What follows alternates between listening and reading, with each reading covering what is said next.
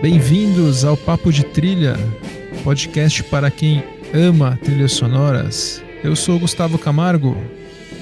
E eu sou Maurício Selman, dando a vocês as boas-vindas a 2020 com o nosso terceiro episódio. Pois é, feliz 2020. Então hoje nós vamos falar sobre a trilha de O Farol, composta por Mark Corven. Antes, a gente vai falar um pouquinho sobre a trilha anterior que ele fez, colaborando com o mesmo diretor, para o filme A Bruxa. Terminando, a gente vai falar um pouquinho mais sobre outras trilhas de filmes de personagem, com personagens malucos, fora da casinha, que vão enlouquecendo durante o filme. Com destaque especial para a trilha do filme Coringa. E só que antes, a gente teve alguns comentários sobre o nosso episódio anterior, foi sobre Star Wars no Twitter. A Mila, que é a arroba dela Spending My Time, ela disse que a faixa preferida de Star Wars, que a gente falou as nossas, né, preferidas do episódio, ela falou que a faixa preferida dela é The Princess Arrives, do episódio 4.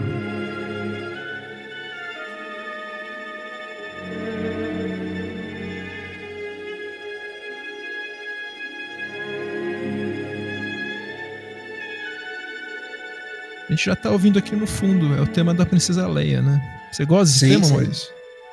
Gosto sim, bem interessante, é. Fica, infelizmente ficou de fora da nossa lista no episódio anterior.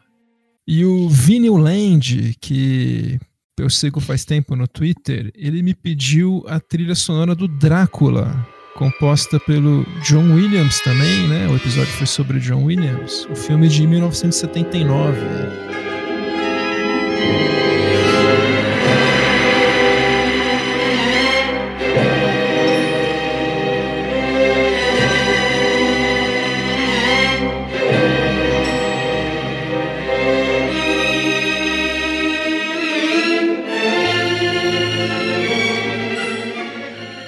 Tem John uma trilha do John Badham e o tema é, só não é mais famoso porque o filme não é tão famoso, né? É porque é um tema muito é, bom. Não é tão famoso hoje, mas chegou a fazer sucesso né?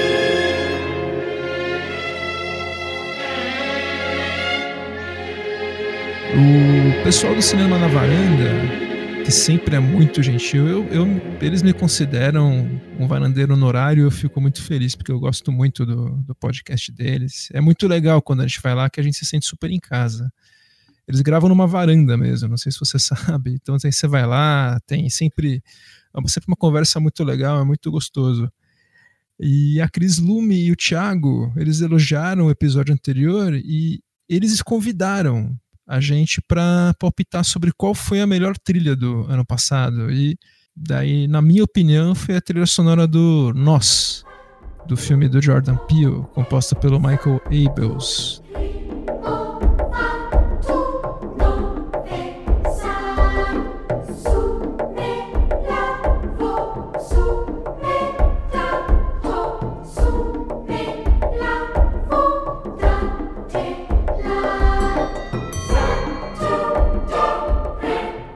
Eu queria saber a sua opinião. Qual você reconsideraria a melhor trilha do ano passado? Ah, eu gostei muito da trilha do Ford versus Ferrari, porque é uma trilha infecciosa, contagiante, ah, uma coisa que pouco se ouviu ah, ano passado. Uma trilha ah, enérgica, energizante, assim tivemos muitas trilhas de terror, de filmes de super-heróis, mas a trilha toda do Ford vs Ferrari que você uh, indicou no, foi no primeiro episódio, assim, não, no segundo, uh, eu gosto muito dela. E uma uh, que eu escrevi até no Twitter, eu gosto da trilha demais, acho muito boa. Uh, uma outra, um filme que ainda não estreou aqui no Brasil, não tem data de estreia mas eu vi o filme uh, e eu gosto muito da trilha, é da Michael Levy para Monos, do Alejandro Landes. Também é uma trilha diferente que, para mim, foi das melhores do ano passado.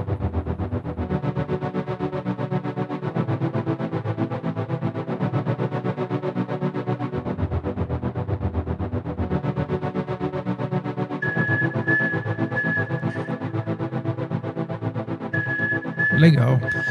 O, boas escolhas. O Leandro Vec, do Twitter, também mandou um oi, diz que é ouvinte. O Caio Augusto, do podcast Cinerama Cast. Então tem bastante interação. Mas hoje a nossa proposta vai ser discutir a trilha do filme O Farol, como a gente já falou, que entrou agora em cartaz no dia 2. E vamos falar um pouco como começou a trajetória do, do compositor Mark Corvin com o diretor Robert Eggers. Porque caso você que está ouvindo não saiba quem é o compositor Mark Corvin, a gente também não, não sabia direito, né? Não é um cara muito conhecido, né, Maurício? Não, não. Uh, ele ficou conhecido do grande público, grande por assim dizer, uh, com o sucesso de A Bruxa, o filme anterior do Robert Eggers e agora eles repetem a parceria. Mas o Mark Corvin, ele começou no Canadá, ele é do Canadá, e ele tocava guitarra em bandas de rock amadoras, ele fez uh, curso de música, ele tem educação musical formal, uh, com especialização em jazz e orquestração, e o primeiro trabalho dele para cinema já foi em 1987, para o primeiro filme da diretora uh, Patrícia Rosemar, que se chamava I've Heard the Mermaid Singing. E ganhou um prêmio em Cannes, o filme, e a trilha é uma trilha típica de filme do fim dos anos 80, com bastante instrumentos eletrônicos. E depois disso, ele deslanchou uh, trabalhando em cinema e televisão. Inclusive, ele fez até trilha para um episódio de Além da Imaginação, uh, o remake de 1988. Ele trabalhou com documentários e trabalhou com filmes também.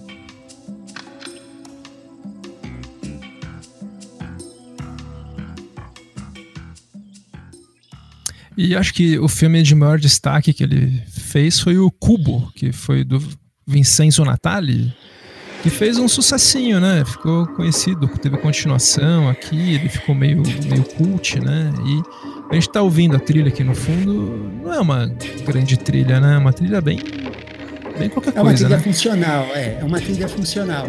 Uh, tanto que uh, algumas faixas lembram até trilha de reportagens sobre tecnologia e inteligência artificial para algum telejornal.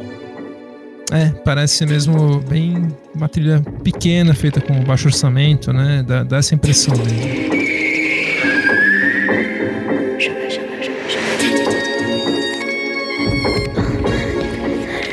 Como ele chegou ao diretor Robert Eggers foi com o filme A Bruxa. O Eggers foi filmar no Canadá por questões de orçamento. Daí ele fez audição com vários compositores canadenses, né? O Mark Corvin é canadense. E o Mark Corvin mandou uma mensagem depois da audição que ele fez como diretor, sugerindo o uso de um instrumento chamado nickel harp para usar é, na nickel harp, sim a nickel harpa, que é um instrumento nórdico, né, bem antigo aí do século 17. E o 14. diretor gostou da ideia, é do 14, mais antigo ainda. Então, um instrumento bem antigo, o Robert Eggers gostou da ideia e contratou ele para fazer essa trilha. A trilha da bruxa, né? A gente tinha um filme que ficou conhecido, é uma trilha que o Eggers queria que fosse dissonante sem nenhum tema, sem nenhuma melodia, sem instrumentos eletrônicos, sem instrumento de sopro. E ele não queria que os instrumentos fossem necessariamente de época. Bem, é, ele uh, queria uma trilha de atmosfera.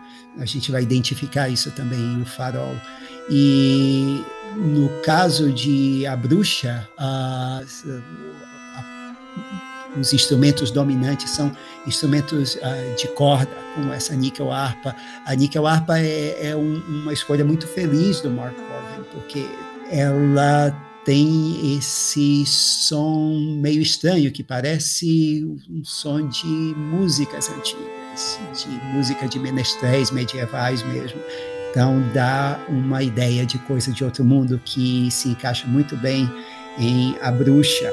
Ele não queria uh, uma trilha convencional com um, trecho mais melódico, mas ele contou também, além da nickel harpa, o Mark Corvin usou também violoncelo e instrumentos de percussão e uh, um coral, um coral uh, de música folk e que é responsável por algumas das faixas mais aterrorizantes da trilha.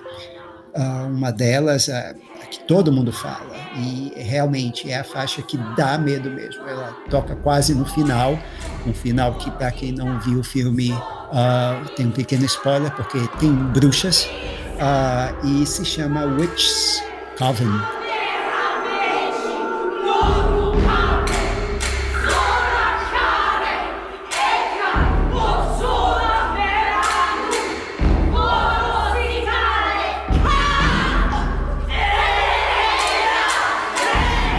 Essa música para gravar os para gravar os clipezinhos aqui, eu fiquei pensando o que que meus meus vizinhos iam pensar de mim. Depois dessa música. Alta é uma música estranha mesmo. É, de ouvir é em casa, de... né?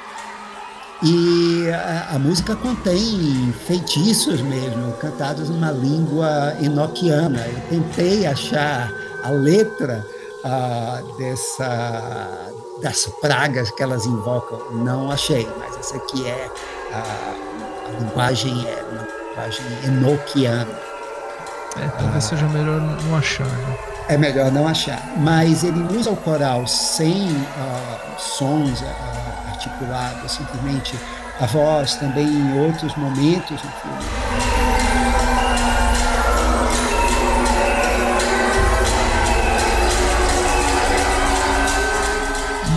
Interessante que ele usa mesmo esse coral feminino um pouco antes no filme também para representar a bruxa ou bruxaria em geral quando eles não aparecem, né? Ele, ele escolheu os momentos em que põe a música no filme.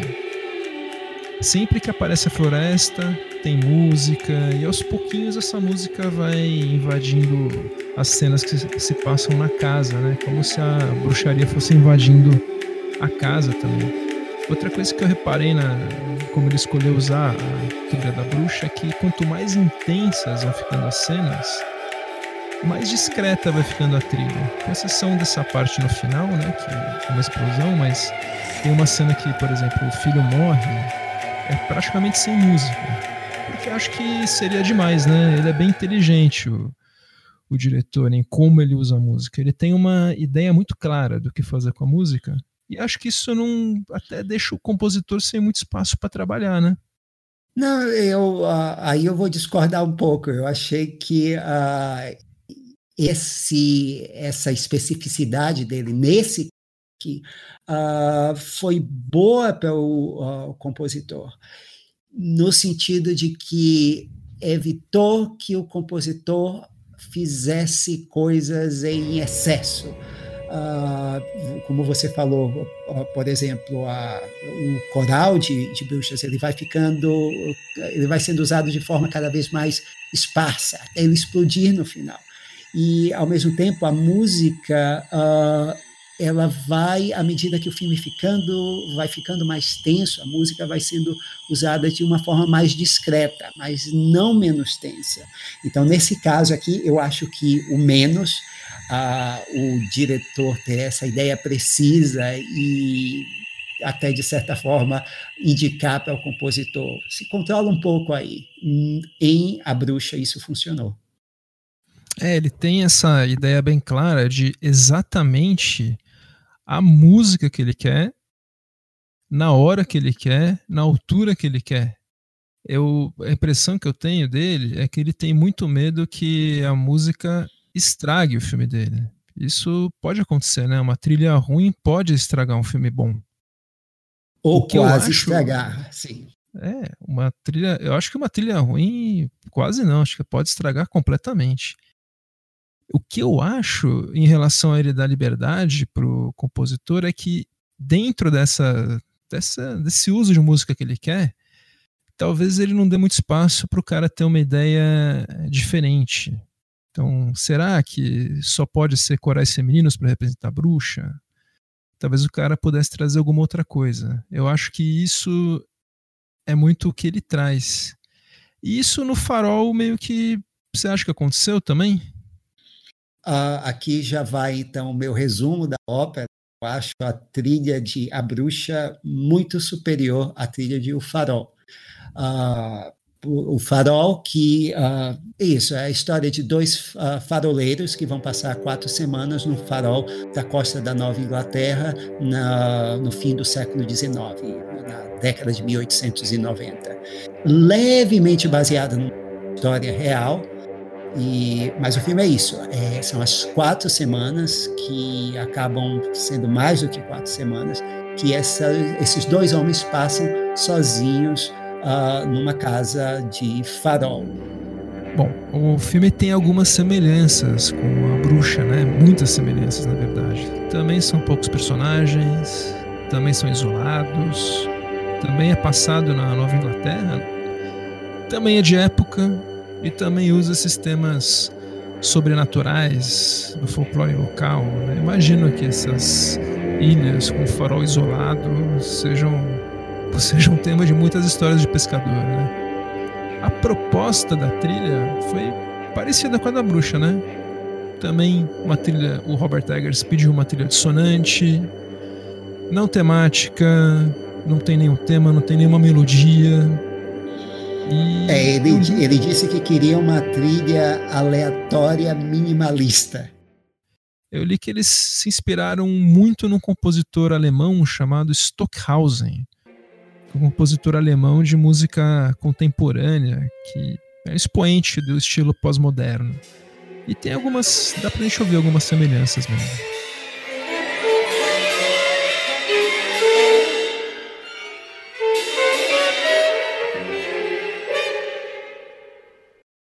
É, se uh, você prestar uh, atenção também, quer dizer, muito da experimentação uh, dele, ele usa um instrumento que ele criou, o Corvin, né, chamado Apprehension Machine.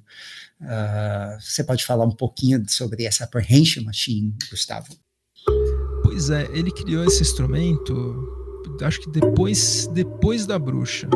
Ele fez sucesso fazendo a trilha da Bruxa, daí ele desenvolveu um instrumento para fazer esses sons estranhos que a gente ouve em filmes de terror e ele fez especificamente para isso. Inclusive, ele fez um vídeo no YouTube que a gente vai pôr o link aqui para vocês acessarem. Mas viralizou, tem mais de um milhão de visualizações e, sem dúvida, é um instrumento que toca sons aterrorizantes.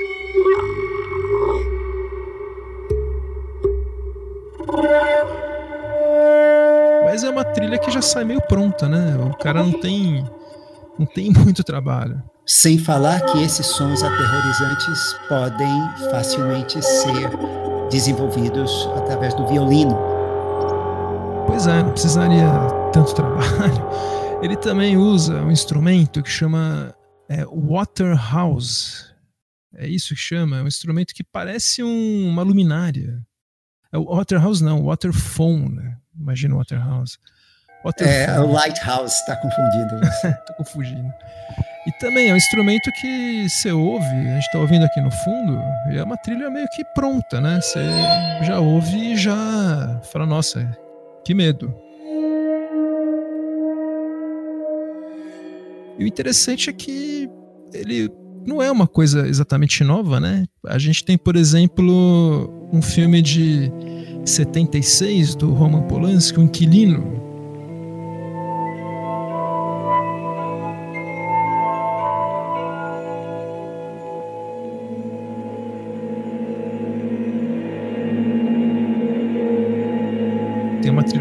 Philippe Sardi, Sardé.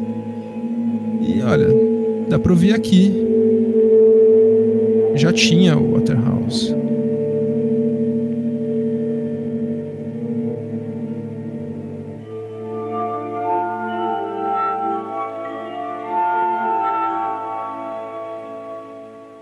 Se a gente ouvir também a primeira faixa do, do Poltergeist de 82, do Jerry Goldsmith, já tá lá o Waterhouse.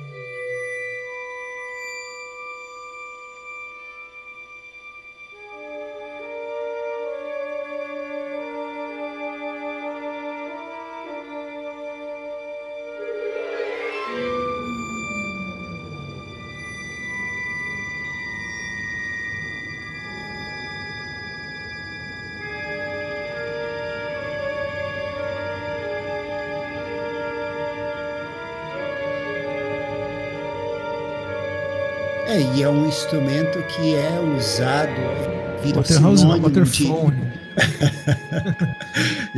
Nunca a gente vai acertar, mas é, ele é usado hoje em dia como é praticamente sinônimo de filme de terror. Uh, você vai ver, uh, inclusive, em séries de TV. Por exemplo, uh, Brian Rizzo usa a trilha da, do Hannibal. E, bom, o filme também é de época, então ele também, né, não, não quis instrumento eletrônico. E eu li também que ele não queria dessa vez instrumentos de corda. Mas ao Sim. mesmo tempo, ele queria em alguns momentos um som Bernard Herrmann. Vamos tocar aqui rapidinho o que seria um som Bernard Herrmann.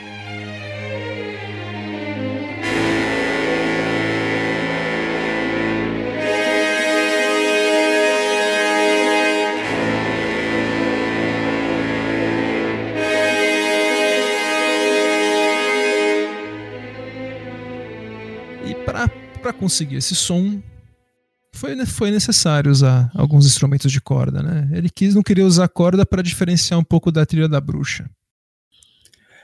É exato. Ele uh, quis usar uh, então, instrumentos diferentes e uh, instrumentos de sopro também, porque um do, uma das estrelas do som do filme é o alarme de neblina, uh, da, a sirene de neblina do farol, que o Robert Eggers uh, encomendou, foi uh, essa, essa sirene foi feita exclusivamente para o filme. Ele pediu que o, o tom da sirene fosse um tom macabro, um tom agourento.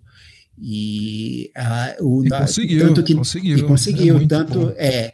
E tanto que logo na primeira faixa da trilha do, do Corvin, o que você tem é, são os sons ambiente, uh, o som de um, do, de um barco uh, se movendo na água, o som da, dessa, uh, dessa sirene e os sons dessa trilha atonal uh, se confundindo. O nome da faixa é A Chegada, The Arrival.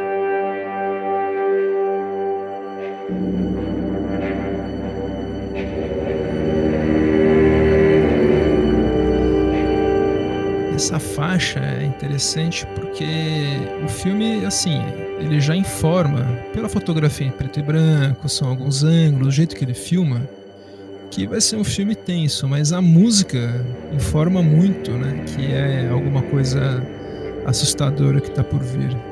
Essa faixa é mais ou menos como da cena da abertura, quando ele chega na ilha. É mais ou menos um cara preparando um clima para contar, contar uma história assustadora em torno de uma fogueira, né? Ele está preparando o clima, falando: olha, vou contar uma história assustadora que vai flertar com o terror.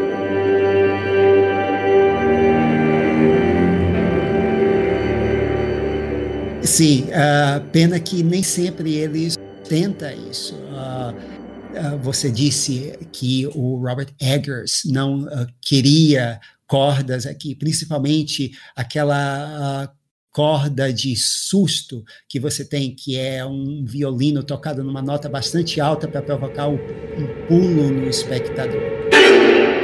Você ouve essa nota principalmente em fim de capítulo de novela da Globo, como a dona do pedaço. E é um clichê uh, de cinema de terror. Mas o Robert Eggers terminou admitindo o uso dessa corda disfarçadamente em algumas vezes. E uh, em algumas dessas vezes é inexplicável o uso dessa corda Tem uma cena que ele vai basicamente desentupir lá o, o, o esgoto. E uh, nós estamos vendo, a câmera mostra o Robert Pattinson, aí depois uh, mostra o que ele estava fazendo, ou seja, lá o esgoto aberto. Não há nada demais na cena. Aí, quando mostra o esgoto aberto, tem, tem essa nota de susto, essa nota alta, inexplicável. É como se você, Gustavo, estivesse abrindo a porta da geladeira, aí a câmera mostra que tem uma caixa de ovos lá dentro. E aí vem a nota. Então, não, eu entendo o que você está falando, mas sabe o que eu percebi com isso? que essas atividades do dia a dia, limpar esgoto, limpar a casa que o personagem do William Dafoe obriga ele a fazer, é isso que está enlouquecendo ele. Eu acho que a música opressora, essa, essa nota, essa que você comentou, nessas, nessas situações cotidianas, eu acho que ele escolheu musicar essas cenas por conta disso, para mostrar que é isso que está enlouquecendo ele. E nas cenas que tem cheias de ofensas, um personagem ofende o outro muito nesse filme. Tem alguns diálogos muito engraçados, até, que, que ficam até mais engraçados porque não tem trilha. Então acho que isso acaba deixando tudo mais leve. Tem, por exemplo, uma cena que o, o, um personagem dá um tapa inesperado na cara do outro por um motivo bem banal. Isso não tem trilha. Isso poderia, em outro filme, ter uma trilha de, de susto, essa corda que você falou. Aí não tem. Eu acho que é até um uso inesperado de onde você pôr a trilha ou não. E acaba deixando um pouco engraçado até. Esses discursos. O, um personagem do William Dafoe, ele dá uns peidos que ficam muito engraçados. E tudo sem trilha. Eu acho que a trilha ajuda a deixar esse esse humor que o filme que o filme busca e consegue. Eu acho que é bem sucedido. O que, que você acha? Bem, no caso dessa, dessas cenas em específico uh, de humor, uh, de fato, é novamente o Robert Eggers controlando uh, Corvin para que ele não musique demais, para que não fique Hans Zimmer em Dunkirk. Uh, e mas o problema específico dessas notas de susto, esses, esses pulos de violino, uh, é que ela não serve, ela não tem o efeito ali de provocar humor. Ou ela, essa nota, ela normalmente, ela aparece, o espectador está acostumado com essa nota, quando há uma revelação, quando há um susto, porque é uma nota que vem do nada, ela é completamente destacada do resto da, da faixa, do resto da, da música que vem antes. E uh, o que você tem é simplesmente, no caso da cisterna, a imagem da cisterna. E aí o que quando vem depois, a, a cena que vem depois é o Robert Pattinson, personagem dele, observando o uh, Willem Dafoe, uh, provavelmente uh, não dá para ver direito, se masturbando de costas na cama.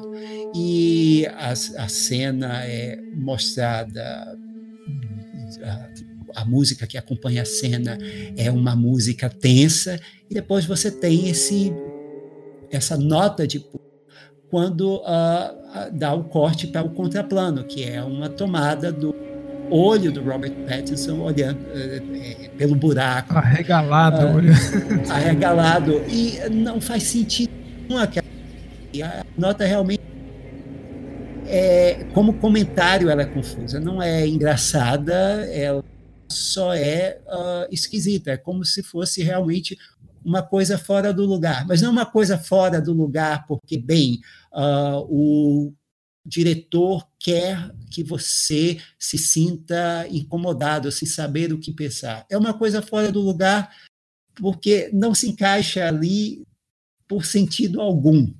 É, foi essa a, a impressão que deu. É um caso que eu acho de ter música demais, de uma, de uma parte que tem música demais aqui no filme. Ah, então, acho que Nisso aí a gente acaba discordando mesmo. Porque eu acho que funciona justamente por. Por assim, a trilha tá representando, acho que mais o personagem do, do Robert Pattinson do que o do Willem Dafoe. Pelo menos a impressão que eu tenho vendo o filme. Eu acho que eles não deram uma abordagem muito de dar um tema, não tem um som para um personagem ou para outro, mas eu percebo que toca mais trilha para o personagem do Pattinson fazendo essas atividades que estão enlouquecendo ele. Então, para ele, ver o, o William Dafoe, o personagem dele, se masturbando, limpar a cisterna, coisas que, que pra gente não seriam, sei lá, motivos de enlouquecer, ou não, não sei. A trilha meio que talvez reflita o que está acontecendo dentro dele, né? Talvez por isso você não, não, não tenha achado tão. não tenha pego para você, porque você não tá enlouquecendo como ele, né? Bem, mas normalmente o que acontece nesses filmes é que a, perspectiva que o, o, diretor quer forçar é a perspectiva do personagem que está enlouquecendo, ele quer colocar o espectador na cabeça do personagem. Então, ele quer que o espectador, de certa forma, enlouqueça junto com o personagem.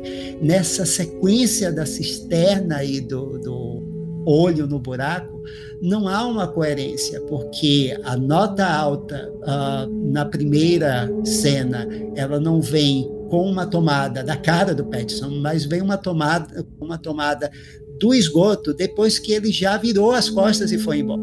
Como se ele quisesse mostrar alguma coisa e você fica procurando no esgoto. O que é que tem aqui que ele não viu? Uh, e no segundo caso, não é uma a, a nota alta não vem com o, uh, o objeto do olhar do Pattinson, que é o uh, William Defoe fazendo o que não devia é com o olho do Pattinson. Então, a, a nota é usada de formas diferentes nessas duas cenas. Então, eu acho que para essa lógica que você está tentando explicar, uh, para mim realmente não funcionou. Mas eu concordo com você que música é usada sob a perspectiva desse personagem.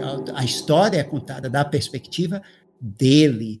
Uh, e uma faixa que eu acho que funciona bem nesse sentido é a faixa do. Bem, você, uh, quem não assistiu o filme vai, uh, vai saber na hora que chegar que é a faixa do Robert Pattinson se masturbando. Não é uma música agradável, é uma música grotesca. É a cena do Mermaid Lust, Stabbing the Charm.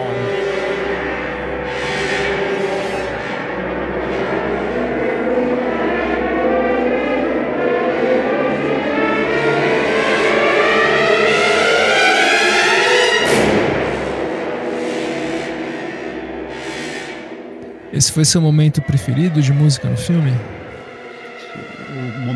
Predileto do filme ainda é a primeira faixa, Arrival. E a sua? Qual é a sua faixa preferida?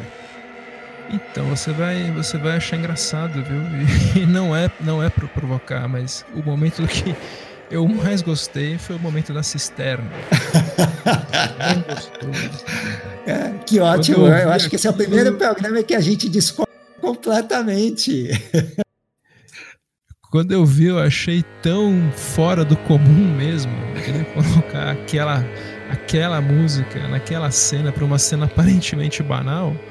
Mas aquilo, assim, intuitivamente me informou que aquele personagem estava enlouquecendo. Eu achei, eu achei legal.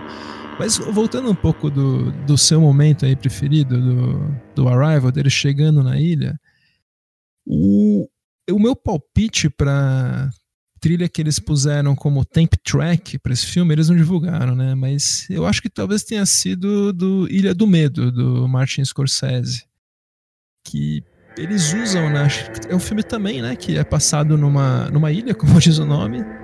Tem uma construção nesse filme que não é um farol, mas parece um farol também, né? Tem uma torre grande no, na Ilha do Medo.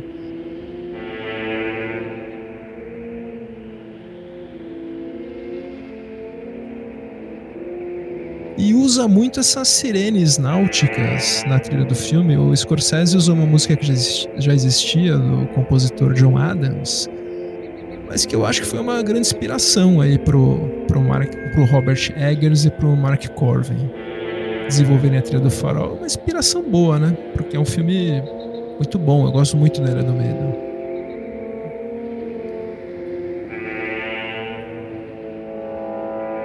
Outra coisa interessante é que sempre que aparece aquela lanterna do farol, a, a, a, a, luz do farol mesmo, a lâmpada do farol, ele usa e abusa do waterphone, né?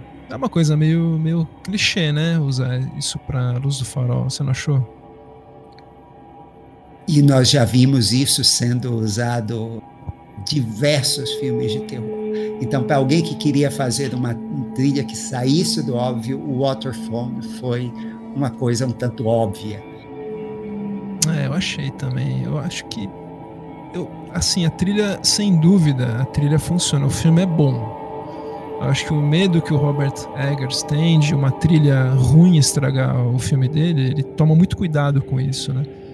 Não aconteceu. Eu acho que é uma trilha que ela, sem dúvida, é funcional, ela funciona no filme, ela não é intrusiva, acho que ela ela é intrusiva quando precisa ser, mas ela funciona bem, ela joga junto, né, com o filme. Sim, o filme cumpre uh, o que promete.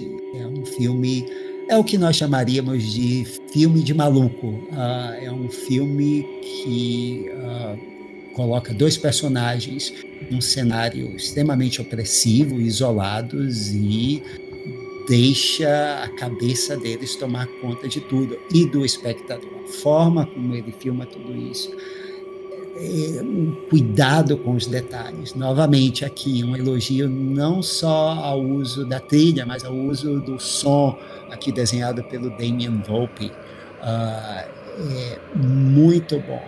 O que eu acho que podia ser diferente ele poderia pegar talvez um compositor que trouxesse alguma coisa dentro dessa proposta que ele quer, de pôr a música exatamente onde ele quer, sentar junto, talvez trazer algum som diferente, porque em relação à trilha, eu acho que a trilha fica um pouco aquém do filme, né? A qualidade da trilha em relação à qualidade do filme, né? Vamos dar então uma nota para essa trilha no filme, você daria quantas estrelinhas para trilha no filme? Por essas críticas que eu falei, ah, eu daria um 3,5. É. Eu vou dar um 3. Eu achei, eu achei boa, mas só isso. Acho que o filme merecia alguma coisa única, aquela coisa que você. Depois, agora a gente vai falar de outras trilhas de filme de maluco, mas alguma coisa que você virasse e falasse: nossa, essa é a essa é a música do farol, esse é o instrumento, esse é o som que ele usou para o farol, uma coisa bem única. Acho que o filme não teve isso. O que, faltou para esse filme ser um, um filme incrível? Eu acho que no farol esse detalhezinho teria alavancado ainda mais. Pois é, funcionou em A Bruxa, não funcionou aqui. Pois é. Para ouvir a trilha isolada no, no Spotify, ouvindo a trilha sozinha, eu daria duas estrelas. Porque não funciona muito, né? Ouvindo ela sozinha. Não foi feita para isso, né? O contexto dela é para ouvir só com filme mesmo. É, definitivamente é uma trilha de atmosfera. E não é uma atmosfera original. Uh, como eu acabei de mencionar no início da, desse podcast, a trilha de, de, monos, essa é uma trilha de atmosfera interessante de se ouvir isoladamente. Definitivamente, uh, o Farol não está na mesma liga, eu também daria um 2.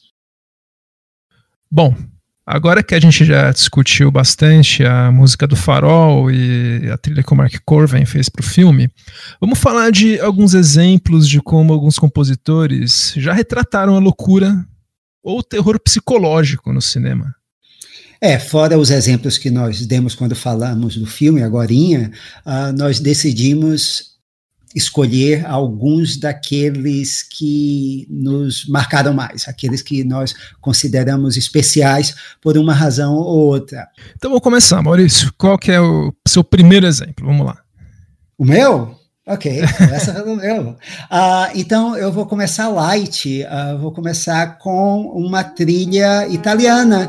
Uh, o último filme do Fellini, que foi A Voz da Lua, é a história de um paciente de um hospital psiquiátrico. Ele sai do hospital e aí conhece uns camaradas e resolve ter aventuras pela cidade depois da sua vida dentro do hospital. É o que aconteceria se Federico Fellini dirigisse Debbie e Lloyd. Uh, e o que você tem, a trilha do Nicola Piovani é uma trilha lírica.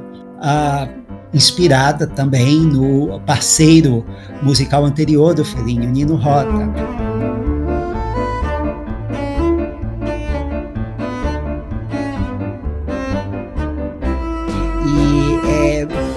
muito doce. Uh, você tem uma música que é o compositor e o diretor uh, entrando na cabeça dos personagens. O personagem principal, esse do hospital psiquiátrico, é o Roberto Benigni. O Roberto Benigni acho que é um, meio que um karma do Nicola Piovani, porque ele também fez a trilha da Vida é Bela, né? Sim. Quanto menos nós falarmos disso, melhor.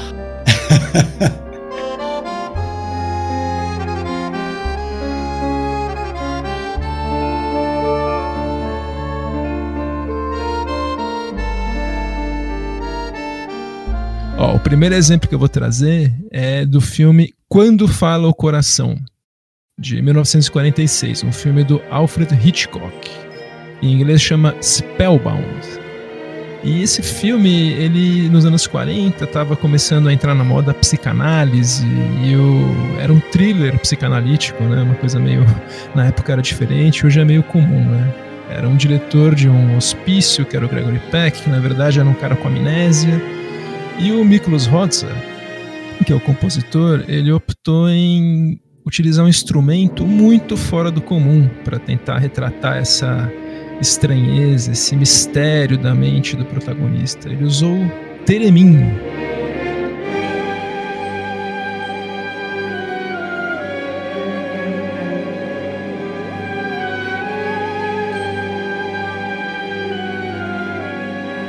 um instrumento eletrônico, né? Criado nos anos 20.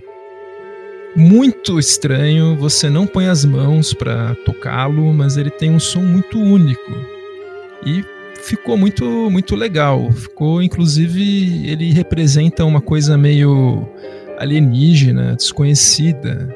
Tanto que depois ele acabou sendo usado em ficção científica para retratar alienígenas, né? Tem alguns exemplos como a trilha que o Bernard Herrmann fez para o Dia que a Terra Parou.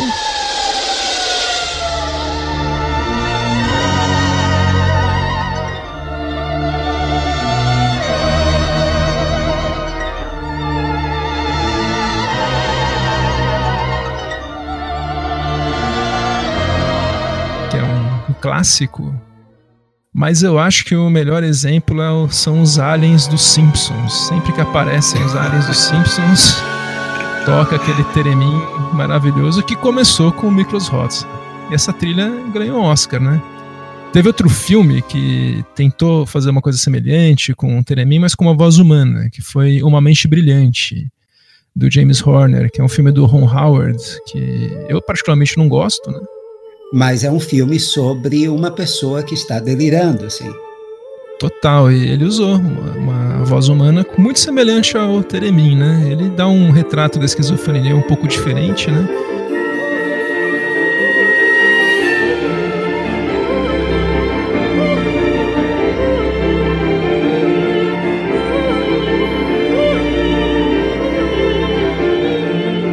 e você, Maurício, que, que outro exemplo aí você tem?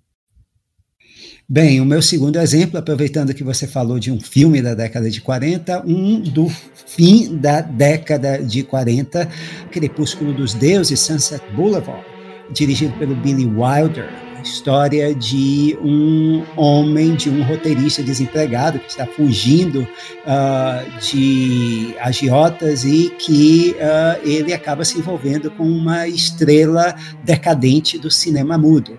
Quando o filme começa, ele já está morto, e quando o filme termina, ela já está completamente louca. E o Franz Waxman, ele uh, cria um tango como se fosse para o filme na imaginação da Norma, e só que um tango distorcido. É, esse é um dos truques clássicos para trilhas de filmes uh, que uh, retratam loucura, é uh, usar temas uh, comuns de forma distorcida, de forma grotesca. E é o que acontece aqui em The Comeback, uh, de Crepúsculo dos Deuses.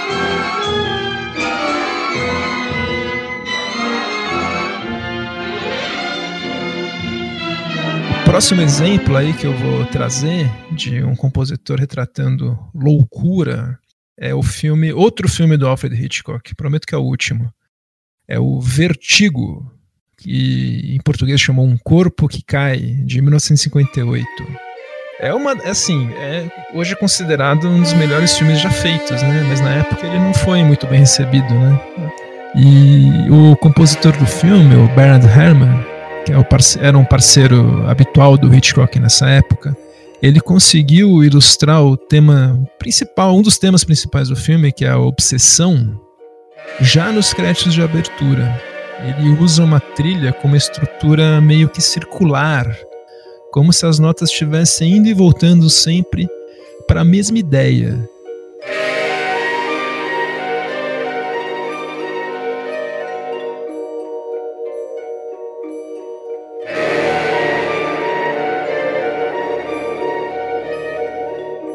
Isso já complementa de maneira inesquecível algumas espirais que tem na abertura do filme, né, feita pelo Saul Bass. E já é um começo de filme que o filme inteiro está nessa, nessa sequência de créditos de abertura. Sim, é, esse tema já dá bem. É a ideia de vertigem traduzida no tema que o Herman fez já no início do filme.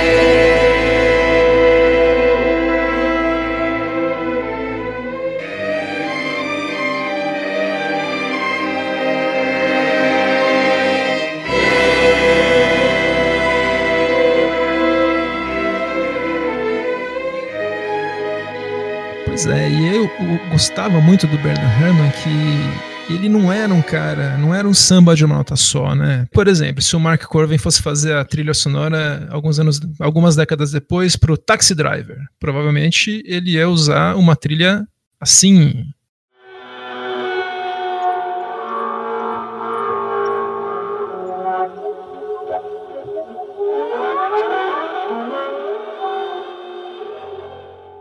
Só que o Bernard, o Bernard Hammond ele usou uma, um sax para dar um, mostrar um grau de relaxamento, um prazer quase sexual que o personagem do Robert De Niro tem no seu táxi, no meio de uma cidade decrépita.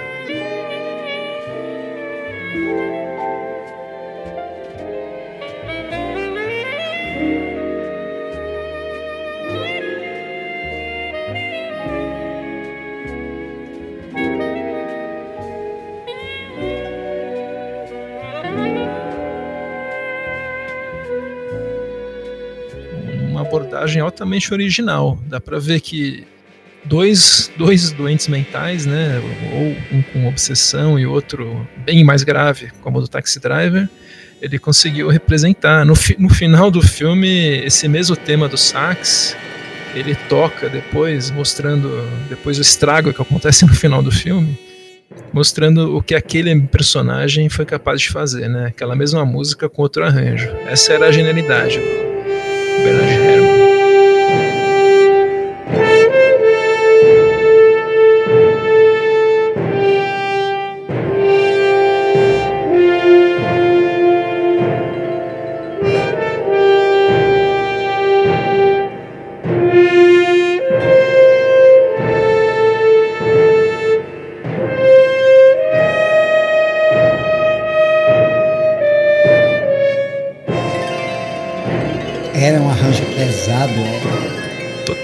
Só lembrando que foi a última trilha dele. Ele morreu terminando de gravar. Ele nem chegou a ver o Taxi Driver pronto.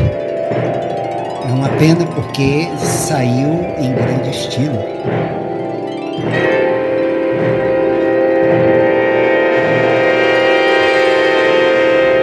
Bem, aproveitando a sua sugestão de um corpo que cai, de uma trilha circular, de um tema circular, uh, eu vou agora então pular para 2012 para falar de um tema obsessivo. É um filme chamado Turista Sightseers, do uh, diretor britânico Ben Whitley.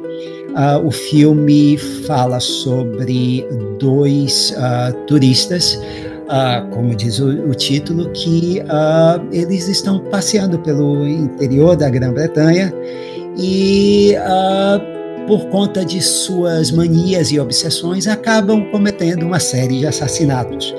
Tudo tem a ver com uh, obsessões. E o tema composto pelo Jim Williams, não confundir com o John Williams, do nosso episódio anterior, é, é um tema de harpa que é basicamente uma repetição de um tema básico de poucas notas, o tempo inteiro pontuada por uma guitarra uh, é, distorcida no meio, que dá a ideia de que aquilo ali vai acabar mal,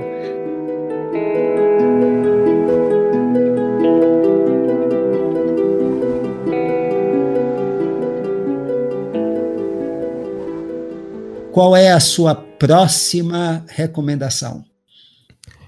Oh, então, a próxima que eu pensei em trazer é um filme de 1972. É o filme Imagens, dirigido pelo Robert Altman. No caso, é uma, é a Susana York, que é uma escritora que fica isolada numa casa e é muito ela lembrando de alguns personagens que podem ser reais ou não mais ou menos como vai acontecendo no Farol, no, no final. É um filme do. Acho que eu não conheço nenhum outro filme do Robert Altman parecido. Ele, ele fez muita coisa que eu não assisti, né? Acho que talvez o quinteto que ele fez seja parecido, mas é um filme bem, bem interessante, viu? Ele tem uma mão, tinha uma mão muito boa para esse tipo de filme também, viu? E para fazer a trilha, ele trouxe um colaborador dele da época, que era o John Williams, que a gente falou do episódio passado, você lembrou agora há pouco também. Na época ele era colaborador do Altman, eles se conheceram na TV. No Imagens, o John Williams ele acabou fazendo uma trilha que é tanto melódica e lírica como ele sabe fazer com o pé nas costas, mas ele também trouxe essa gama de instrumentos diferentes, estranhos, aquela percussão fora do comum, uma coisa que a gente não imaginaria que ele, que ele pudesse fazer, mas ele faz com tranquilidade. A união que ele faz de, da música mais melódica com essa música mais fora do comum é muito interessante, que reflete bastante a personalidade da, da protagonista também, que tem uma mente muito muito fragmentada, muito dividida. É um é uma trilha que vale ser descoberta, é um filme que vale ser assistido. Imagens.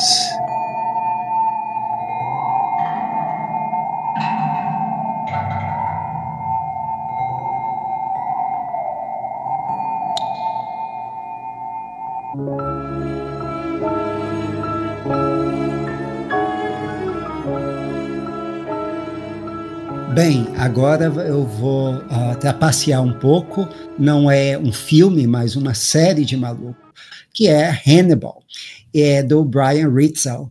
E eu escolhi especificamente um, uh, a música do último episódio da primeira temporada, que se chama Savoureux porque é um episódio em que o herói da série, o Will Graham, ele está enlouquecendo, ou aparentemente enlouquecendo. Então, a série que tem todos aqueles sons estranhos criados uh, pelo Ritzel para todos os episódios. É como se aqui ele estivesse funcionando em overdrive.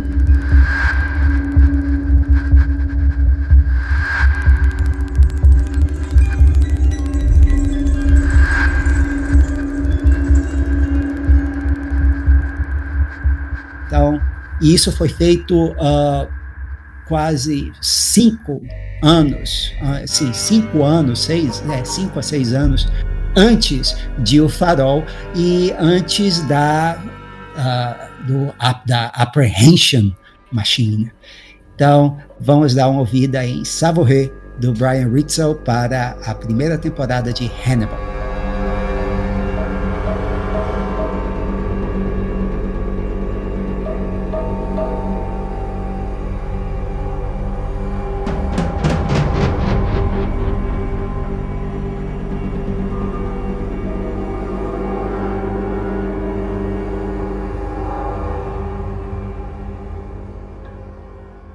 É, o próximo que eu vou trazer vai ser um filme de 1978, chamado Um Passe de Mágica, Magic em inglês. É um filme dirigido pelo Richard Attenborough. É um filme que não envelheceu bem, eu revi há pouco tempo e é um filme meio arrastado, meio chato, mas na Bem, teoria... é um filme de terror dirigido por Richard Attenborough. Nossa, é a melhor definição. É, sim, um filme de terror do Richard Attenborough. É um paradoxo. Que, pois é, não, não combina e talvez, talvez tenha um filme bom nessa história, porque pela trama você pensa que pode ser um sucessor de Psicose. Tem o Sir Anthony Hopkins num papel pré-Hannibal, já com cara de malucaço e fazendo um ventriloquista que pode ou não estar sendo dominado por seu boneco. Será que o boneco é uma projeção da mente dele? Será que não? Será que tem mágica? Tudo que a gente sabe é que vai terminar em assassinatos. Só que Patrilha, ele teve a felicidade de poder contar com Jerry Goldsmith. E para um filme que não é tão inspirador, ele conseguiu fazer um tema assombroso para o personagem principal, é um tema meio misterioso, um tema ao mesmo tempo que ele é bonito, ele parece que tem alguma coisa muito estranha acontecendo no interior da mente daquela pessoa.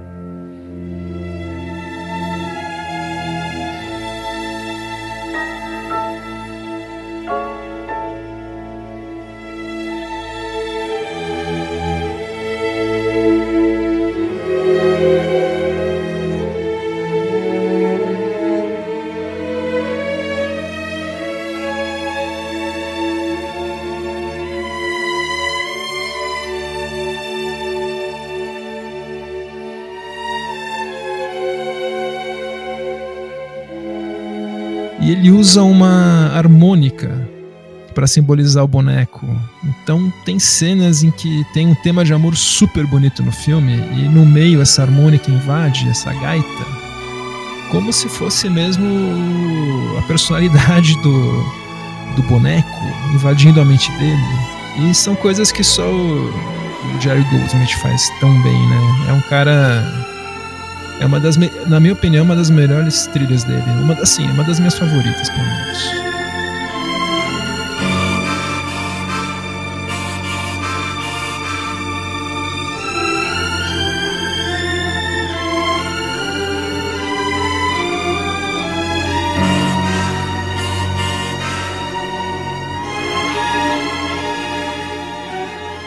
Bem, o meu último exemplo vem de 1991, é uma trilha do George Fenton para um filme do Terry Gilliam, O Pescador de Ilusões.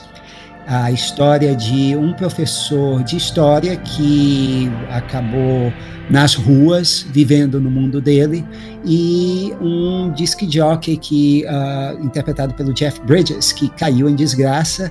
E essa faixa que se chama, uh, a faixa é praticamente o título é autoexplicativo, que é The Grand Central Waltz, é, em que esses personagens, o Robbie Williams imagina uh, todas as pessoas na estação de trem, a Grand Central, em Nova York, dançando numa uh, ah, valsa, felizes da vida, uh, como se estivessem no mundo medieval da cabeça dele.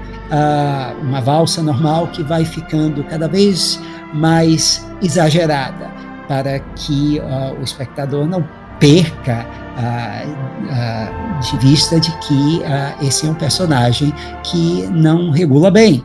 Mas ainda assim é um tema doce que vai até nesse crescendo e depois quando o delírio do personagem desaparece você vê a música acalmando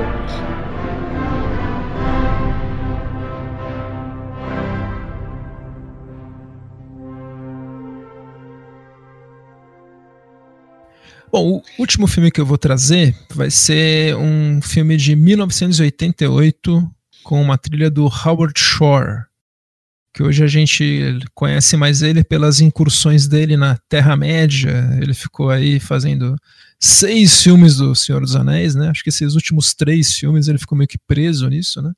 Só que ele antes era o parceiro do David Cronenberg, né? Eu conhecia ele como o parceiro musical do Cronenberg. Acho que é uma das melhores parcerias musicais da, da história do cinema, né? Dos dois. Sim, fizeram Scanner, Sua Mente Pode Destruir. A Mosca, a que é Mosca, sim, fantástico. Videodrome, toda, sim. Ele, eu acho que ele só, fez, só não fez a trilha dos primeiríssimos, que é o Rabbit, o Shivers e o da Hora da Zona Morta, porque por questões do, sei lá, de contrato com o produtor, mas ele é o parceiro musical do Cronenberg em todos os filmes. E, bom, daí em 88 ele fez a trilha do filme Gêmeos Mórbida Semelhança, que eu, na minha opinião, é um dos melhores filmes do, Cronenberg e uma das trilhas do Howard Shore que eu mais gosto.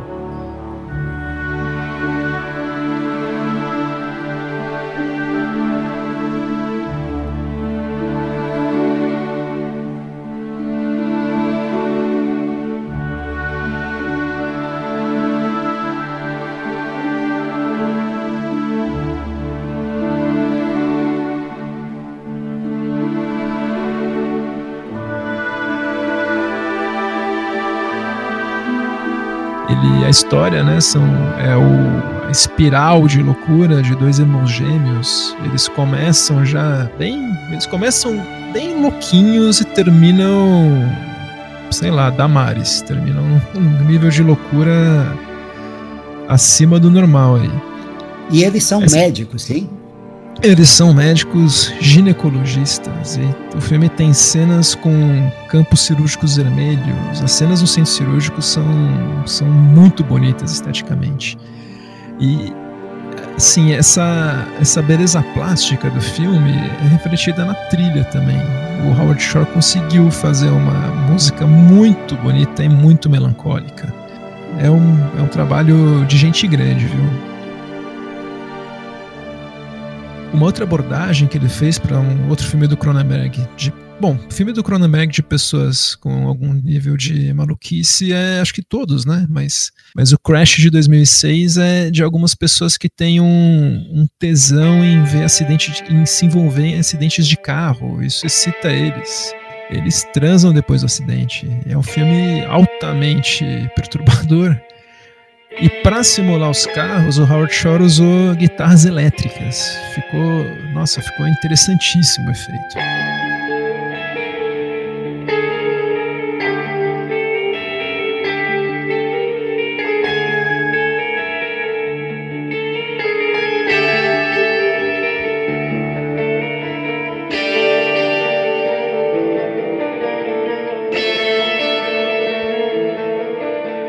Também é capaz de criar temas memoráveis, né? Você falou do Hannibal, mas para mim o tema do Hannibal sempre vai ser o tema que o Howard Shore fez pro Silêncio dos Inocentes. É um tema super memorável, pouco intrusivo e super forte também.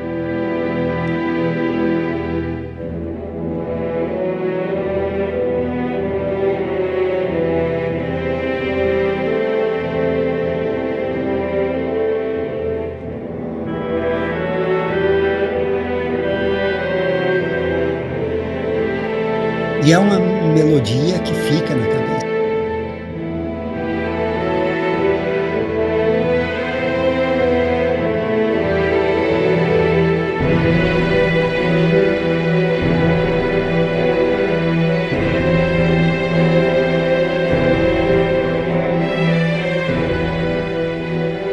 Agora sim, um filme bem recente de de maluco, né? A gente vai falar agora bem rapidinho. Eu vou falar porque o, o Maurício ainda não assistiu o filme, então eu vou fazer uma uma defesa da trilha do Coringa para você, Maurício. O Coringa tá Joker. É. Esse, é, vamos, vamos ver se eu te convenço a assistir o filme. O Joker. Não, eu assistirei, veja só.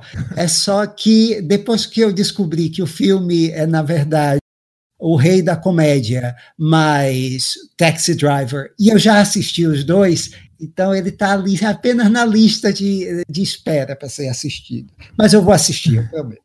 Vá, me convença a assistir o filme e me convença que a trilha é boa. Vamos lá.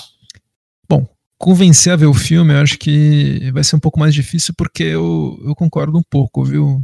A impressão que eu tive depois de ver o filme é que o que o Todd Phillips queria me passar é que ele já assistiu o Rei da Comédia e o Taxi Driver, tanto quanto eu, ele quer mostrar para as pessoas que ele tem essa referência. Acho que é muito isso. Mas o filme tem uma, tem uma atuação muito boa do Joaquim Fênix, realmente ele está super bem. E para a trilha, eles chamaram a compositora islandesa de 37 anos, Hildur Godnadottir.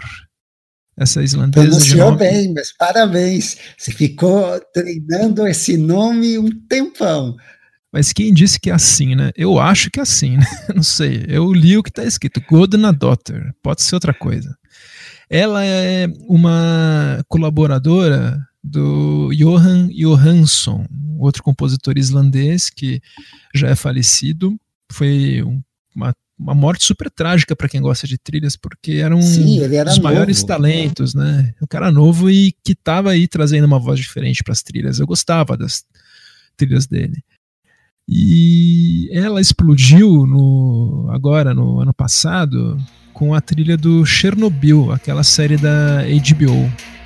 Ela foi chamada muito cedo para trilha, antes, da, antes das filmagens da série. Então ela foi na usina onde eles iam filmar e captou sons. É uma música, é uma trilha muito radical, não tem melodia nenhuma. São só esses sons locais que ela meio que transforma em música muito, muito eletrônica, zero melodia e é uma trilha assim, completamente radical mesmo. Não dá para ouvir fora do, do contexto da série, mas para a série ela funciona bem. Pro Coringa foi mais ou menos parecido, ela foi chamada muito no começo, antes do filme ser filmado, na fase do roteiro ainda. Então ela compôs algumas músicas antes das filmagens. Uma delas, ela chamou de Bathroom Dance, a dança do banheiro. Ela foi usada na filmagem da cena. Então, o Joaquim Phoenix fez a cena que, logo depois que ele comete o primeiro crime dele, ele faz uma dança num, metrô, num banheiro do metrô. E ele realmente dançava ao som da música que a gente ouve na trilha depois. É, isso é bastante incomum, né? Porque normalmente uh, você tem uma música apenas provisória enquanto a, a cena está sendo filmada e a, a música de fato da cena só vai ser colocada na pós-produção.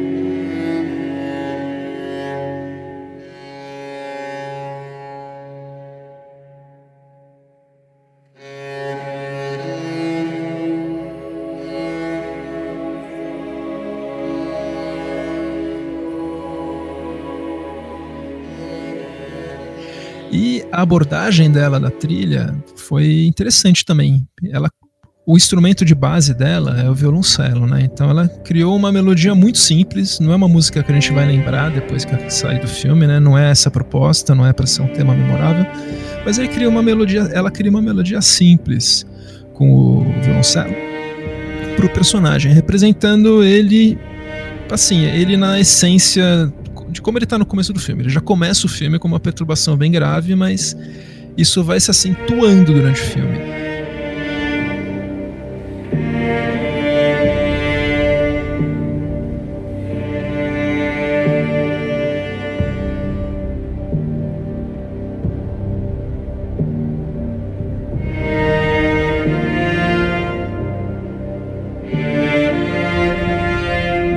Medida que ele vai ficando mais perturbado, vai parando de tomar os remédios, vai entrando, aí vai virando Coringa, ela vai acrescentando instrumentos na orquestra.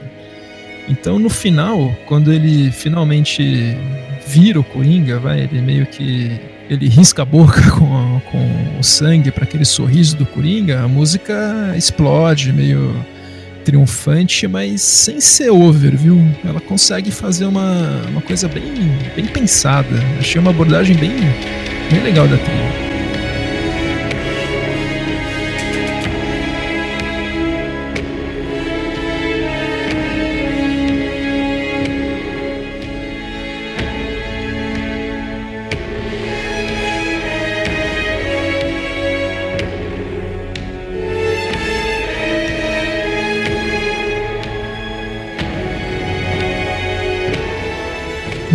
Do filme funcionar, esse filme do Coringa, depende dessa trilha, viu?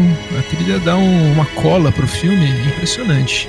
Tanto que ela tá sendo muito lembrada em prêmios, ela tá indicada pro Globo de Ouro, a gente tá gravando antes do, da entrega, mas eu, eu aposto que ela é a que tem mais chance de vencer e eu acho que é a que tem mais chance de vencer o Oscar também.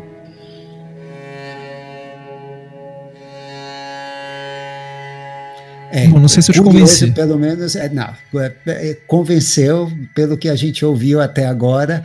Pelo menos a trilha ah, me deixou curioso para assistir o filme, para ver como é que ela funciona no filme. Você conseguiu vender seu peixe. Então, ah, falando em peixe, eu acho que está na hora das nossas recomendações de ah, fim ah, de programa, sim. E qual é Bora, a sua? Que, Ó, então, eu pensei em recomendar uma coisa assim, eu tô assistindo agora, eu adoro. Saiu na Netflix a quarta temporada do Rick and Morty, que é uma, uma série de animação. Não sei se você já assistiu. Sim. Nossa, eu adoro. E bom, o tema, o tema principal da série é baseado no tema do Doctor Who o compositor é o Ryan Elder. Eu não conheço outras, outras, outros trabalhos dele, mas aqui ele consegue fazer um tema que não parece de desenho animado, ele parece mesmo de uma ficção científica semelhante ao Doctor Who, né? Mas funciona super bem. E as trilhas dos episódios são melhores ainda. Agora, nessa quarta, nessa quarta temporada, tem um episódio que, se eu não me engano, é o terceiro, que é uma sátira, aqueles filmes 11 Homens um Segredo, 12 Homens um Segredo, que é esses filmes de roubo, que tem um monte de virada. E a trilha dele satiriza as trilhas desse filme. É, é muito engraçado. O episódio e a música é muito engraçada também. Porque à medida que vai aparecendo os personagens fazendo aquelas viradas ridículas de, daqueles filmes de assalto, sabe? Que ah, no fim ele tava traindo quem, não sei o que. A música acompanha e é a música satirizando a trilha que o David Holmes fez para esses filmes é muito engraçada. Recomendo muito a série Rick e Morty e a trilha da série Rick e Morty.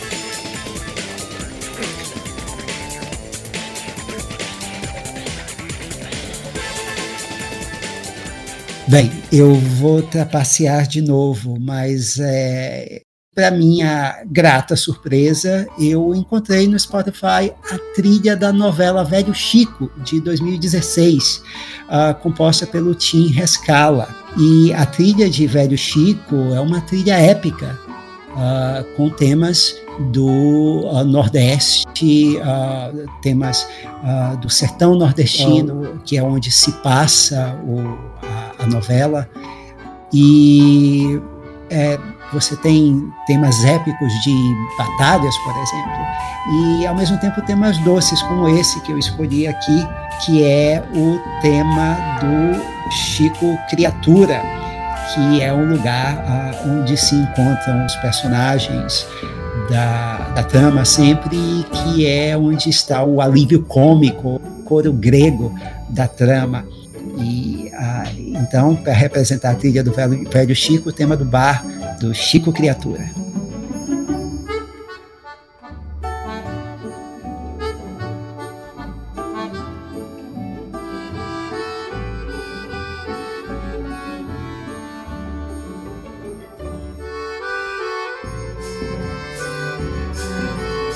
Vemos vocês então no próximo episódio. Aqui é Maurício Selman se despedindo. Muito obrigado. Até a próxima.